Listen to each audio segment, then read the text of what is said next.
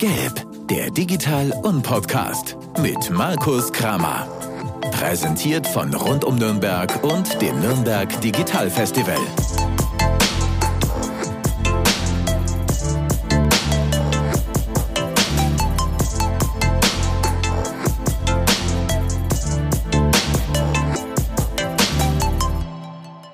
Servus und herzlich willkommen zu einer weiteren Ausgabe des Gelb-Podcasts, eurem Podcast des Nürnberg Digital Festival. Wie auch in den vergangenen Folgen habe ich auch heute wieder einen spannenden Gast bei mir und äh, wir sprechen heute über das Thema Datenphilosophie und bei mir ist Hanna. Hi. Hallo. Wir wollen heute über Datenphilosophie sprechen und für alle da draußen, die noch nicht so ganz genau wissen, was das eigentlich bedeutet und was da alles mit gemeint ist. Wir sprechen, glaube ich, auch mal drüber, was Datenphilosophie überhaupt bedeutet und meint. Ähm, aber bevor wir ins Thema einsteigen, du arbeitest bei UCS hier in Nürnberg und ähm, steht in deinem LinkedIn-Account steht Digital Creative Director wenn ich das richtig recherchiert habe. Ähm, vielleicht magst du dich unseren Hörern mal kurz vorstellen und auch äh, unseren Hörern erzählen, was du bei UCS machst. Ja, ähm, hallo, ich bin die Hanna. Man darf mich auch Hans nennen. Das ist mein Spitzname bei UCS und auch bei, also privat bei Freunden.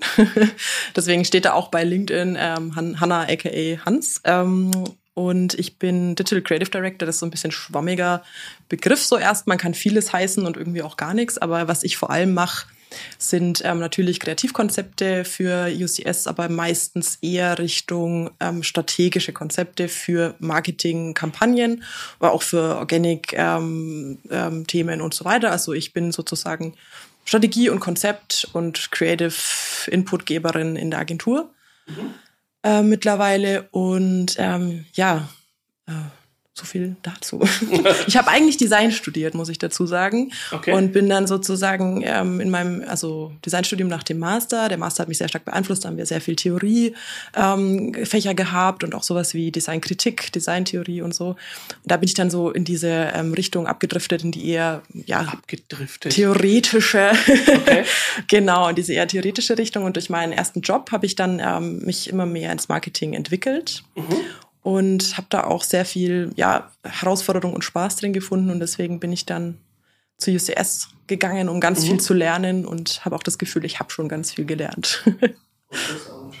genau, genau. Wichtigste Frage, wie kommst du dem Spitznamen Hans? Also ich meine, äh, du bist offensichtlich eine Hanna, aber erzähl.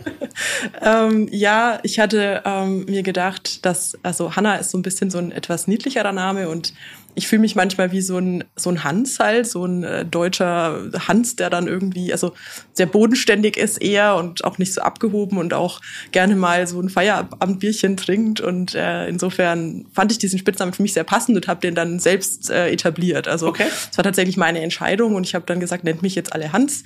Das hat auch nichts damit zu tun, dass ich jetzt Transgender wäre oder sowas. Also ich bin, äh, ich fühle mich als weiblich, als äh, weiblich gelesene Person sozusagen. Und äh, ja, das fand ich einfach witzig wichtig, einen männlichen okay. Spitznamen zu haben. Okay. Ähm, du beschäftigst dich mit, ganz offensichtlich mit dem Thema Datenphilosophie. Du hast auf LinkedIn ein paar äh, Blogbeiträge äh, veröffentlicht, die überschrieben sind mit Hans Data Philosophie of 2022.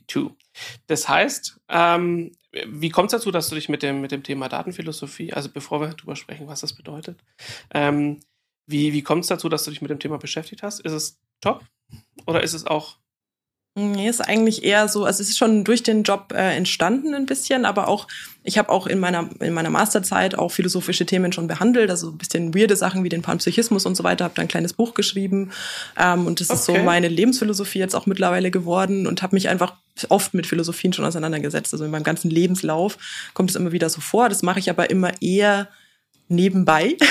Okay. und auch jetzt hier wieder habe ich einfach den Bedarf gesehen, für mich persönlich, also ich schreibe das auch eher für mich, darüber nachzudenken, was das eigentlich ist, was sind denn Daten, weil ich eben auch für Kunden arbeite, die Softwareprodukte haben. Und ich habe mich da versucht reinzunörden und es war wirklich ultra abstrakt. Und ich habe versucht, dieses Thema auch dann eben an die Kunden meiner Kunden zu vermitteln.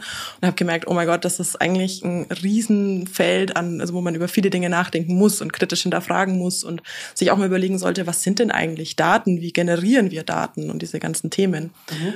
um sozusagen meinen Kollegen und mir auch nochmal eine andere Perspektive zu eröffnen mhm. und auch das, ähm, sage ich mal, im gesellschaftlichen Diskurs auch ein bisschen zu etablieren. Auf eine einfache Art und Weise, also dadurch, dass ich kein Daten-IT-Nerd bin, habe ich noch mal eine andere Perspektive drauf, glaube ich. Mhm. Eine etwas, ich sag mal jetzt kindliche vielleicht, aber ich glaube, das kann auch helfen, da mal mitzudenken sozusagen. Mhm. Also persönliche Motivation und das äh, ja. Mit dem Anspruch, dass es dir in deinem beruflichen Wirken und auch deinen Kollegen irgendwie hilft. Genau. Okay. Ja. Ähm, zweite Frage, äh, die mindestens genauso wichtig ist wie die nach dem Spitznamen. Warum auf Englisch? damit es jeder lesen kann, der, der Englisch kann. Also wenn ich auf Deutsch geschrieben hätte, hätte ich den Diskurs eingegrenzt. Und okay. ähm, wir haben, also ich habe auch eben internationale Bekannte und ähm, auch äh, auf LinkedIn Connections und möchte einfach, dass jeder das auch lesen kann, wenn er das mhm. möchte. Und dadurch öffnet man einfach noch, also dieses Thema für mehr Menschen. Mhm. Also genau. Okay. Ja. Ähm, es ist ja aufgeteilt in, in äh, zwölf Monatsbeiträge, Blogposts, sage ich jetzt mal. Ähm, wir sind jetzt im Monat fünf. Ich glaube, wir können nachher noch kurz drüber sprechen, wo die Reise an der Stelle noch hingeht. Aber lass uns mal ein bisschen in das Thema, Thema einsteigen. Wie würdest du oder ja, wie würdest du Datenphilosophie in einem oder drei Sätzen beschreiben, was es ist, worum es geht? Und dann können wir ähm. vielleicht auch drüber, danach dann drüber sprechen, warum es mehr als sinnvoll ist, sich damit zu beschäftigen. Ja, genau. Also es ist eigentlich ein bisschen so, soll ich das in einem Satz sagen? Also ich finde es halt wichtig, sich damit auseinanderzusetzen, ähm, wie wir darüber denken, wie wir über Daten denken. Okay. Also äh, es Ganz ist viel Meta, aber ja. Äh, genau, es ist jetzt ein bisschen Meta, aber ich finde es einfach wichtig. Wir arbeiten gerade im Marketing ja auch täglich mit Daten. Im besten Fall interpretieren wir die auch korrekt und leiten davon dann gute Entscheidungen ab. Wichtig ist aber, dass man halt anerkennt, dass ähm, dass man also dass man es immer kritisch hinterfragen sollte, weil wir sind Menschen und wir haben eben verschiedene, so wir sind gebiased und ähm, es gibt da einfach Grenzen. Ganz kurz für alle, die nicht wissen, was gebiased heißt. Also, ähm, wie heißt das auf Deutsch? ähm, also, wenn man im Endeffekt. Ähm, wie würdest du es beschreiben? Ja, wenn man, äh, also man hat ja so verschiedene Denkweisen und mhm. Denksysteme mhm. und wir sind sozialisiert auf eine bestimmte Art und Weise, je nachdem, wo du auf diesem Planeten mhm. lebst. Und dadurch sind wir ähm, sozusagen Grenzen, also ausgesetzt die wir halt nicht manch, also manchmal nicht im Griff haben, wenn wir es nicht kontrollieren. Also es gibt zum Beispiel, ähm, kann man vielleicht sagen, es gibt dieses Glas halb voll, Glas halb leer mhm. Thema zum Beispiel, wo der eine das so empfindet, der andere so und mhm. ähm, man zum Beispiel auch sagen kann, wenn jemand schreibt, also jetzt mal zum Beispiel mit dem Copywriting, wenn wir davon sprechen, und da steht, das Glas ist halb voll, ähm, ist es natürlich positiver formuliert, als das Glas ist halb leer. Du kannst damit, also mit diesem Unterschied, mit diesem Wortunterschied eigentlich schon Leute beeinflussen. Und man kann gar mhm. nicht so viel dagegen tun. Also vor allem, wenn man Social Media anschaut, wo man ein paar Sekunden Zeit hat, eine Ad zu sehen oder irgendwie einen Post und dann ist man sofort äh, ja, ge also gehuckt oder nicht. Also mhm. ich muss das deutsche Wort, glaube ich, kurz googeln. Ja. Nein, man ist in, einem Sinn geprägt oder ge, ja, hat eine, eine gewisse Vorprägung, Voreinstellung. Ähm, genau. Okay, wir waren an dem Punkt, an dem wir gesagt haben, dass es sozusagen wichtig ist, ja, oder sich Gedanken darüber zu machen, wie wir über Daten denken. Das ist richtig, okay.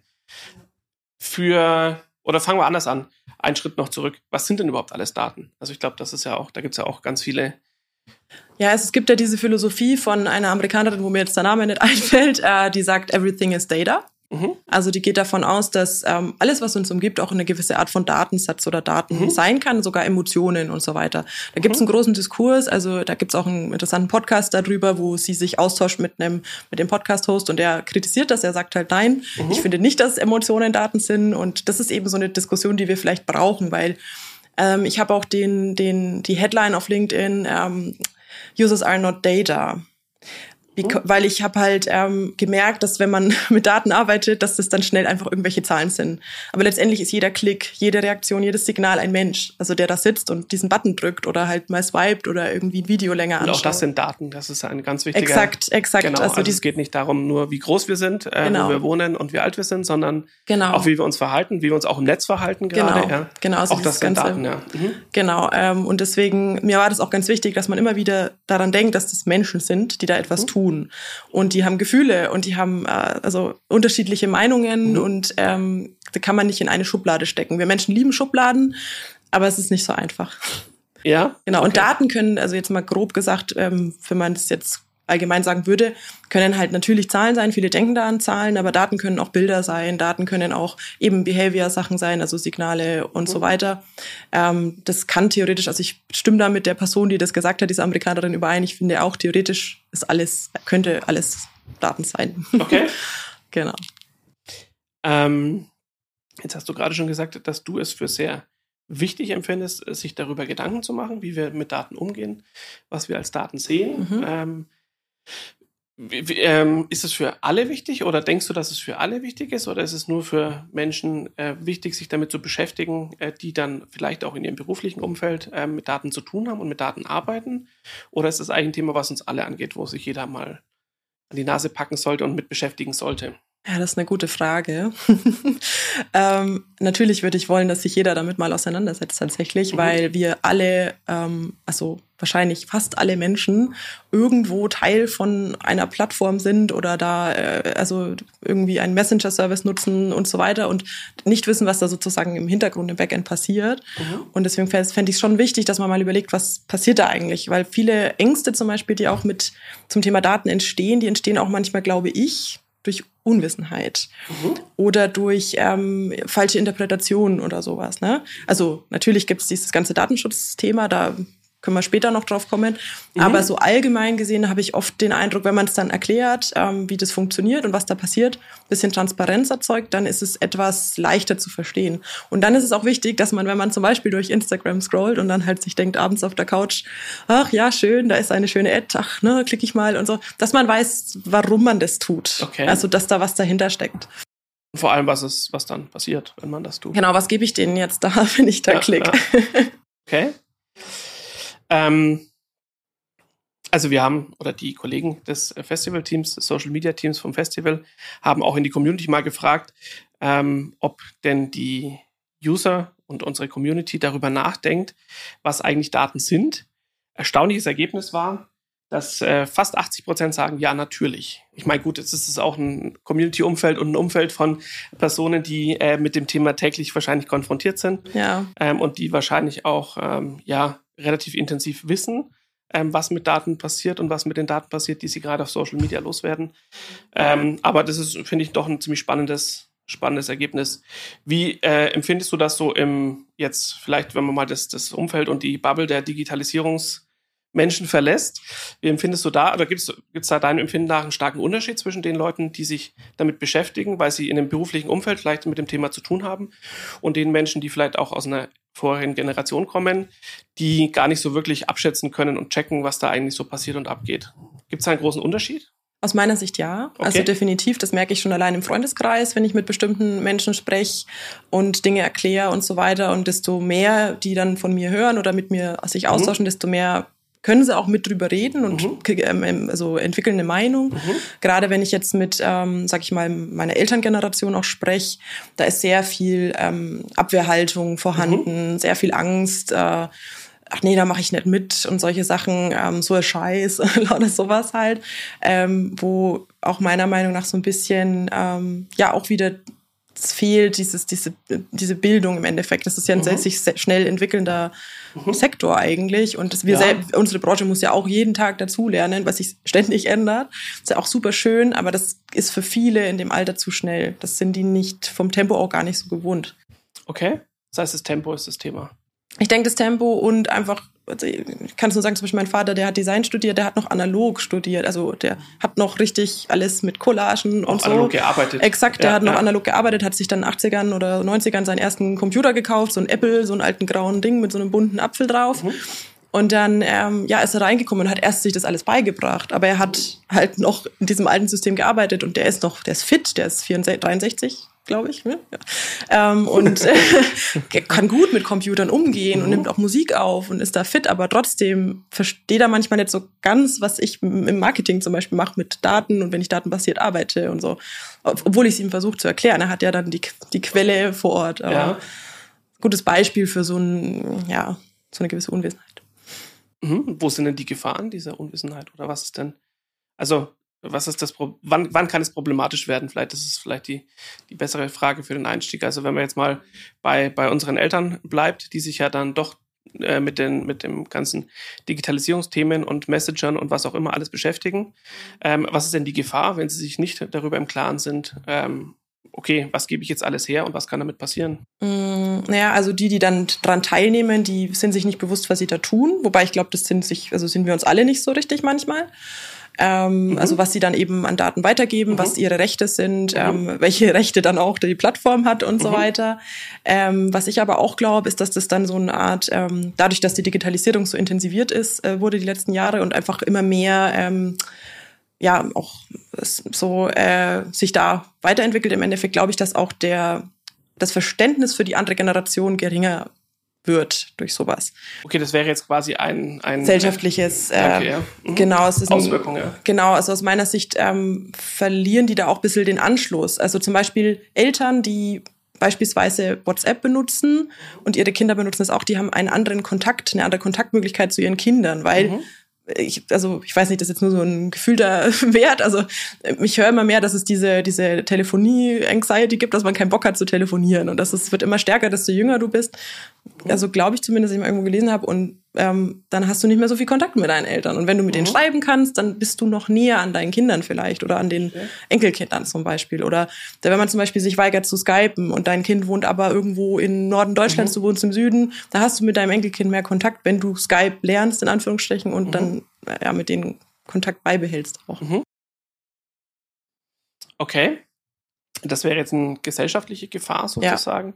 Das ist aber eine allgemeine Gefahr, die man eigentlich jetzt auf die gesamte Digitalisierung genau. ähm, ja, projizieren könnte, weil man da sagen kann, dass die ganzen neuen Kommunikationsmedien und Mittel, die wir haben, mit denen wir gerne kommunizieren, ja sozusagen der äh, vorherigen Generation nicht vorenthalten sind, aber dort nicht so verbreitet sind. Ja. ja. Ähm, was wäre denn eine, eine Gefahr oder ähm, ja eine Folge dessen, wenn Menschen, die sich mit den Themen nicht beschäftigen und sozusagen bereitwillig alles Mögliche an Informationen preisgeben, ähm, in zum Beispiel den sozialen Medien ähm, und dann der Geschichte nicht mehr Herr werden. Also was, was wäre denn so ein, oder was ist denn so ein, so ein Szenario, wo man sagen kann, wo man den Eltern sagen kann, also passt auf, wenn ihr euch nicht damit beschäftigt, ähm, dann kann genau das passieren. Ja, das, da, da, möchte ich ganz gerne kurz mal die Perspektive wechseln. Also mhm. die Gefahr, ich bin eher so ein hoffnungsvoller Mensch und ja, es gibt da viele Gefahren und ich glaube, das ist dann eher so ein Daten, datenschutzrechtliches mhm. Problem, wo, wo auch der Staat mehr tun müsste und äh, ja, man sich insgesamt besser damit beschäftigen mhm. müsste. Also wir klicken ja immer annehmen und dann, ah, ja, okay. Mhm.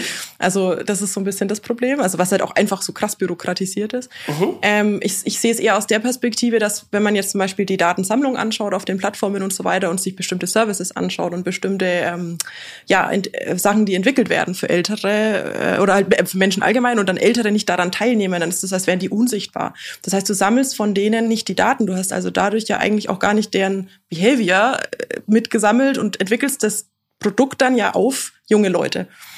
Da geht aber dann ja das, die Perspektive von einer anderen Generation auf eine gewisse Art und Weise verloren. Also, weil man okay. dann zum Beispiel ähm, das Handy so konzipiert, dass es halt total die jungen Leute sofort verstehen, aber Ältere halt dann dastehen mit ihrem iPhone so, oh, gut, ist viel zu viel. Und, und na, also da, da werden die ja auch schon eigentlich ausgeschlossen, weil ich nicht auf der User Experience achte. Mhm. Also Weißt okay, was ich meine? Ja, ich, ich verstehe, was du meinst. Ja, ist ein spannender, spannendes Thema. Also du sagst sozusagen, äh, wenn wir keine äh, zum Beispiel User Behavior Daten von älteren Menschen sammeln, können wir auch, oder schließen wir sie für zukünftige Produkte komplett aus. Beispielsweise, also das ja. sehe ich als Gefahr. Das muss nicht zwangsläufig so sein, wenn man ja, das klar. Team richtig zusammenstellt und sagt, okay, ich hole mir halt aus jeder Generation Leute mit rein, die dann halt da testen und so mhm. weiter, dann kann man das auffangen vielleicht, aber da müssen wir drüber sprechen und halt sagen, gut, ich, was für Daten sammle ich und von wem? Mhm. Genau das ist ja, glaube ich, ein Thema, wo wir gleich auch noch mal kurz drauf eingehen können. Ähm, das Thema, was machen wir mit den Daten, wie interpretieren wir sie und wo muss man dabei darauf achten, ähm, ja. dass wir genau, ähm, dass da auch was Sinnvolles bei rauskommt. Genau. Ähm, jetzt ist es ja so, dass das äh, Datensammeln der, der vor allem der großen Plattformen wird ja immer so ein bisschen äh, extrem negativ dargestellt. Ähm, und die Frage ist jetzt, wem, oder die Frage ist ja grundsätzlich dann immer, wem gehören die Daten? Also sind es noch meine Daten, wenn es tatsächlich mich betrifft oder eben nicht? Ja. Ähm, auch da hat die, das äh, Social Media Team des Festivals eine Frage in die Community gestellt, nämlich findest du, dass deine Daten zum Beispiel auf Instagram, Instagram dir gehören? Und ähm, da haben mehr als die Hälfte gesagt, deutlich mehr als die Hälfte, fast 60 Prozent Nein. Ja, das sehe ich genauso.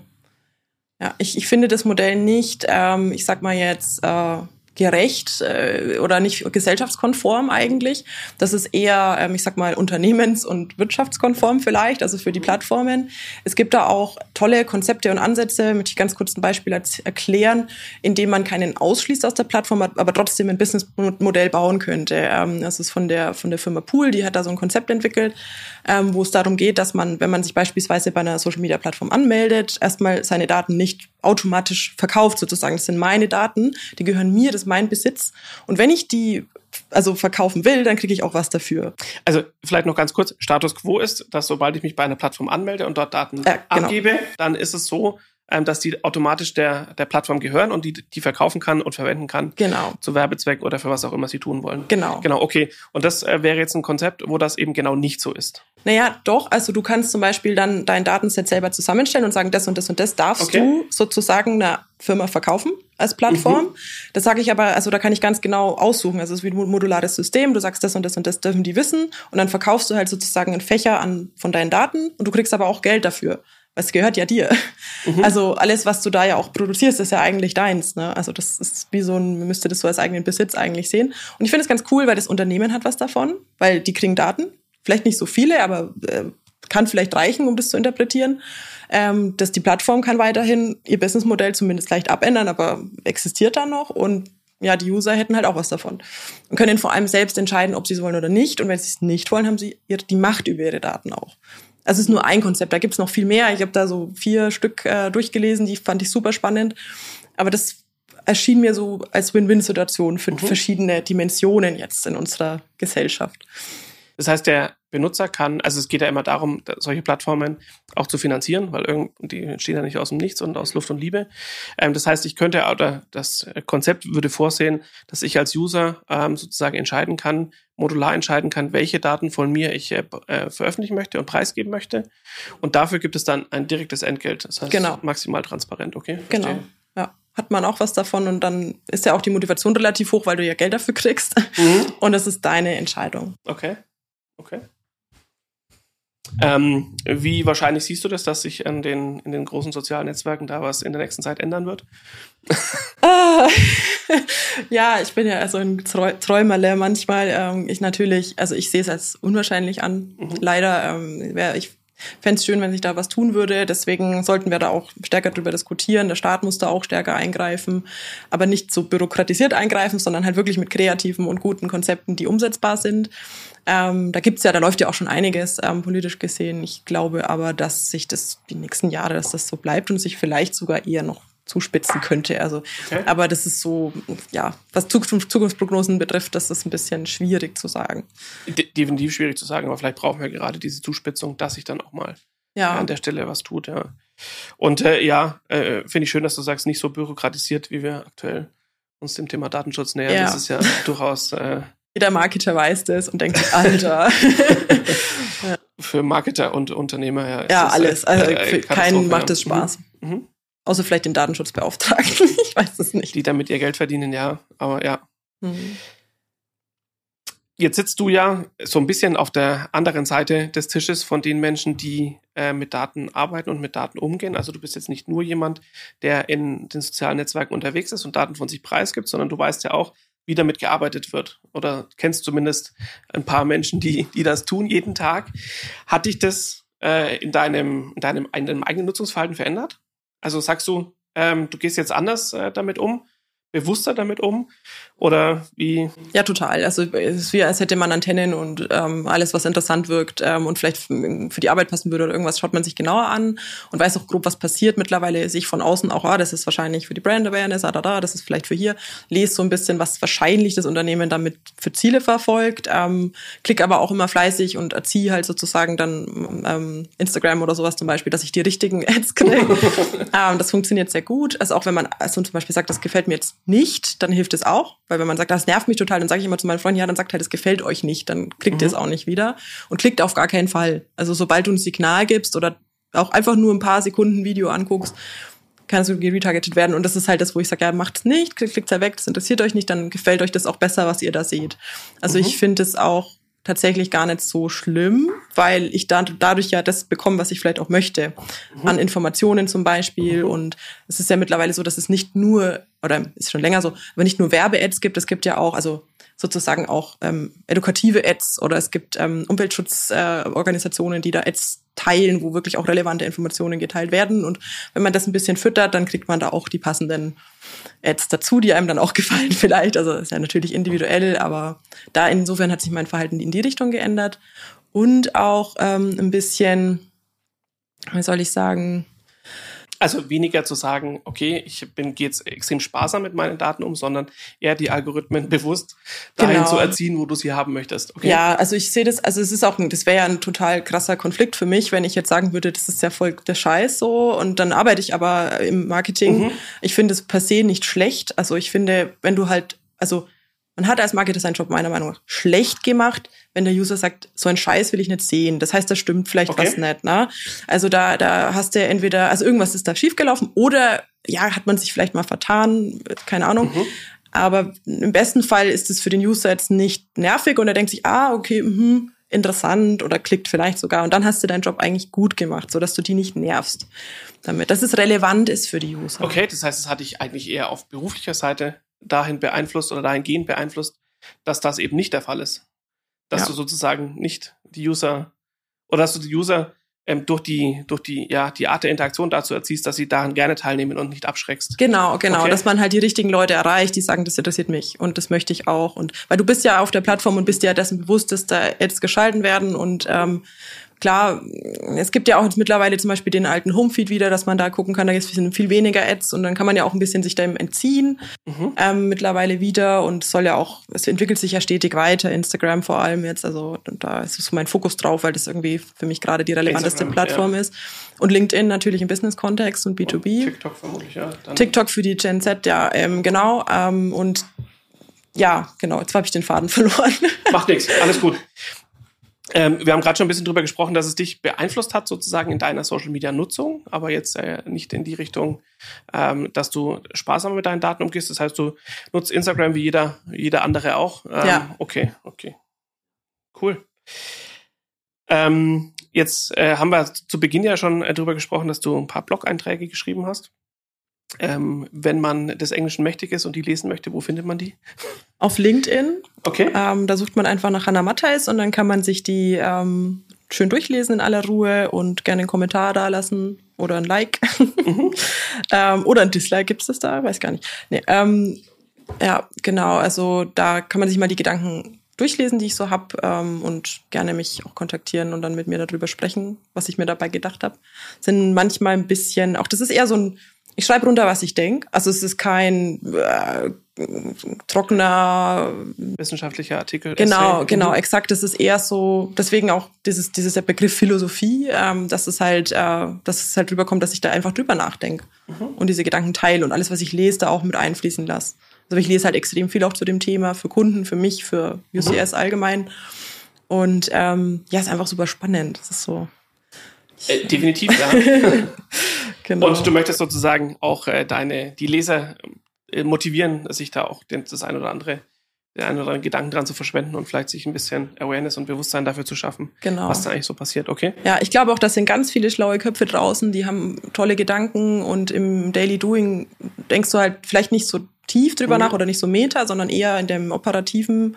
Und ich glaube, mhm. es wäre schön, da auch in so eine Art ähm, in der Community in so einen Diskurs zu kommen und vielleicht dann so so visionär sich vielleicht solche Konzepte wie das eben beschriebene halt mal zusammen diskutieren und dann halt vielleicht der Politik sowas mal vorstellt oder halt ähm, ja da mitmacht, mitmischt. Mhm. Also dass es so wie so ein Netzwerkeffekt hat vielleicht oder okay. Ja, weil es gibt bestimmt da draußen noch ganz viele andere tolle Konzepte und Gedanken.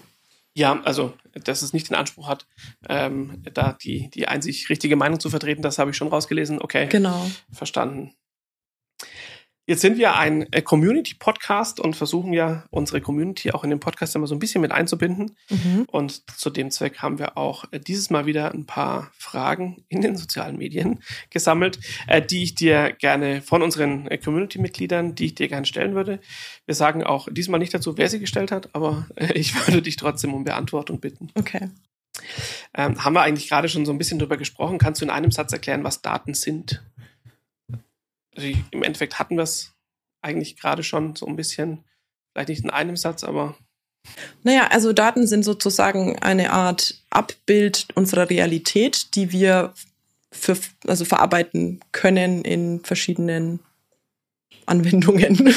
also zum Beispiel wäre ja ähm, schon ein Dokument, ein Papierdokument wäre auch schon ein, ein, ein Datensatz sozusagen. Mhm. Also eigentlich ist es was, was unsere Realität halt, wo wir versuchen, unsere Realität abzubilden. Okay. Ja, vielleicht ist es so. Mhm. Vielleicht besser erklärt. Verstanden, also zumindest ich für meinen Teil, glaube ich. Zweite Frage die sehr, sehr spannend ist oder ich sehr, sehr spannend finde. Warum interpretieren Menschen gleiche Daten so unterschiedlich? Hm, ja, das hat unter anderem natürlich mit der Sozialisierung zu tun, mit dem, mit dem Alter, mit äh, wo man aufgewachsen ist, äh, welche ja, kulturellen Strukturen dahinter stecken, welche, mhm. äh, ob man jetzt christlich, religiös ist oder atheistisch, äh, mit Glaubenssätzen, mit ähm, ja, der also auch den verschiedenen Perspektiven. Also mhm. ähm, wenn ich mir jetzt als ähm, Datennerd ähm, im Marketing zum Beispiel die Daten die ganze Zeit anschauen. Ich bin halt voll auf Performance oder so und dann schaut sich wer anders an, der ist aber eher Brand und das ist mir wichtiger. Also diese Perspektiven sind da wichtig. Also woher komme ich eigentlich? Was ist mein Ziel? Also für das mhm. Unternehmen zum Beispiel, für das ich arbeite und dann kollidiert es und da muss man dann diesen Kompromiss auch finden. Mhm mit den Daten umzugehen und auch die KPIs richtig zu setzen und zu sagen, ja, das ist das, was wir brauchen, das ist das, was wir strategisch auch brauchen vielleicht oder so. Weiß ich nicht, ob okay. ich abgedriftet bin. oh, alles gut. Also unterschiedliche Prägung, unterschiedliche Sozialisierung, unterschiedliche äh, Erziehung, unterschiedliches Mindset, keine Ahnung. Also das sind halt ganz, ganz viele Sachen. genau, auch, auch, auch, Rollen in der Firma. Also welche Aufgabe habe ich denn da? Ja, ja. Und worauf muss ich achten? Wo ist mein Fokus drauf? Bin ich jetzt mhm. eher in der Strategie? Bin ich jetzt eher im Operativen? Und was mhm. ist da jetzt meine Perspektive drauf? Dritte Frage, die ist jetzt fast ein bisschen persönlich. Haben Daten einen Einfluss auf deine Entscheidungen im privaten Leben? Mm, jam, jam, jam. ja klar, also ich bin, äh, ich, ich bin, sage ich mal, sehr wissenschaftlich, also interessiert und ich glaube an die Wissenschaft. Mhm. also gerade während jetzt, ähm, wenn es jetzt darum geht, irgendwie ähm, wenn man jetzt zum Beispiel, ich jogge halt äh, regelmäßig und dann track ich halt meine Kilometer und track halt, wie weit ich dann mhm. laufe und will halt länger laufen und sowas und dann beeinflusst das halt mein, meine Motivation. Also wenn ich es halt mhm. schaffe, dass ich mehr laufe, dann bin ich happy und wenn mhm. ich sehe, ah, ich habe diesen Monat so und so viel Schritte gemacht, dann bin ich auch happy und wenn das sinkt, dann ah, muss ich wieder mehr laufen, sowas zum Beispiel. Oder jetzt während Corona natürlich ähm, die Daten, die ich dann da gekriegt habe, die habe mhm. ich dann natürlich, habe mein Verhalten beeinflusst. Mhm. Also je nachdem, wie die Inzidenzen waren und so weiter, habe ich mich anders verhalten. Ähm, ich bin da sehr vorsichtig, sehr ängstlich, also äh, dementsprechend auch mich zu Hause eingesperrt. Nee, Quatsch. Ähm, sowas auf jeden Fall. Also vielleicht noch mal so ganz grundsätzlich. Mhm. Also warum sammeln wir überhaupt Daten und warum äh, versuchen wir daraus irgendwie Informationen und irgendwelche Schlüsse rauszuziehen? Natürlich, weil wir Entscheidungen genau. treffen wollen und weil wir die fundiert treffen wollen. Das ist ja die Grundlage. Ja. Also im beruflichen Umfeld natürlich ganz direkt und ganz klar, ja. aber auch im privaten Umfeld, wie du sagst. Ähm, genau. Die, das eigene Verhalten während der Pandemie ist ja auch basiert er darauf, wie man die Situation erlebt und welche Daten man wie konsumiert hat. Ja. Genau, also, auch wie man sie interpretiert. Also man kann da ja auch äh, überinterpretieren oder unterinterpretieren. Das ist ja das große Problem, ja, ja. auch im Zuge der. Genau, oder ganz leugnen, dass das nicht wahr wäre und so. Also mhm. es gibt da, da tatsächlich. Auch eine Interpretation. Genau, ja. exakt. Ja. Eine Perspektive. Mhm. ja. Okay. Dritter Teil unseres äh, extrem schnell vergangenen Podcasts heute ist das Thema Fails oder das Thema Fehlerkultur. Ich sage es ja jedes Mal, dass ähm, wir oder dass ich persönlich finde, dass das was extrem Wichtiges ist, wie wir mit Fehlern umgehen. Und ähm, ich glaube, mit der Meinung bin ich nicht ganz allein. Deswegen gibt es auch im Zuge des Festivals da ein paar Veranstaltungen zu. Und äh, deswegen frage ich meine Gäste am Ende auch immer, gibt es einen Fail aus seinem beruflichen Wirken oder aus seinem Denken oder aus seinem äh, Umfeld, ähm, den du gerne mit uns teilen würdest? Und ähm, ja, vielleicht auch die Information, was du daraus lernen konntest oder gelernt hast. Hm, ja, also da würde ich auch ganz gerne thematisch bezogen darauf eingehen, dass es ähm, eben wenn man zum Beispiel eine Person allein damit lässt, Daten zu interpretieren, beispielsweise bei dem klassischen Reporting, und dann sagst du zum Social Media Manager oder zum Ad Manager, ja, mach jetzt hier dieses Reporting, und dann macht die Person das und keiner schaut sich's an und dann interpretiert die die Daten und ähm, hat es ganz alleine gemacht.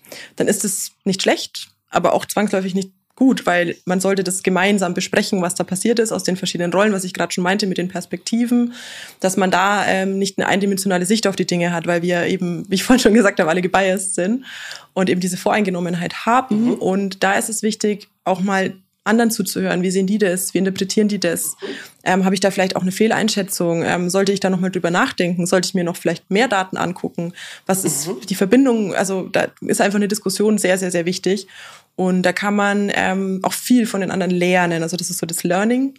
Meiner okay. Meinung nach ist es so, wenn du als Team dir bestimmte Daten gemeinsam anschaust, am besten ein diverses Team auch hast. Ich wollte gerade sagen, dann ist das Thema Teamzusammensetzung wahrscheinlich Exakt. eines, das, das greift ineinander. Das äh, massiv wichtig ist, ja. Ja, genau, da ist es auch, wen stellt man ein, ist da eine große Frage. Wer ist dann, wer passt in dem Team zu den anderen, dass man da eine, eine Vielfalt hat.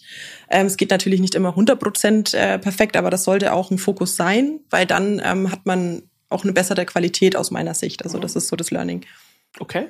Ja, am Ende also der, von der Interpretation her. Und man hat ja auch immer verschiedene Dimensionen von der Interpretation. Ich habe ein kleines operatives Learning, ich habe aber auch ein großes strategisches Learning vielleicht. Mhm. Und dass diese Dimensionen müssen da sein und du kannst nicht immer aus allen Perspektiven dir einen Datensatz Als anschauen. Einzelperson. Exakt. Also können vielleicht manche, vielleicht kann das mein Chef, aber ich persönlich brauche das Team dafür mhm. und ich glaube, das Team braucht auch immer die anderen drumherum. Also ich glaube, denen geht's genauso. Also okay. die würden jetzt sagen, ja, voll.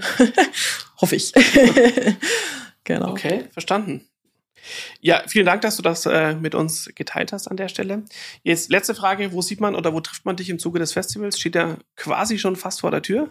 Ja, ähm, man kann mich auf der Social Media Night treffen, da werde ich ein bisschen rumlaufen. Ähm, da bin ich auch sozusagen, also helfe ich meiner Kollegin bei der, bei der Orga ein bisschen beim Aufbau wahrscheinlich und bin dann da und dann kann man mit mir ein Bierchen trinken und ein bisschen über Daten philosophieren. Cool, sehr schön. Ja. Ja, das war ein, äh, wie ich gerade schon gesagt habe, sehr kurzweiliges Gespräch, wie ich finde, aber sehr, sehr spannend. Und ähm, vielleicht war es ja für den einen oder anderen da draußen auch ein kleiner Impuls, sich mal ein bisschen mit dem Thema zu beschäftigen.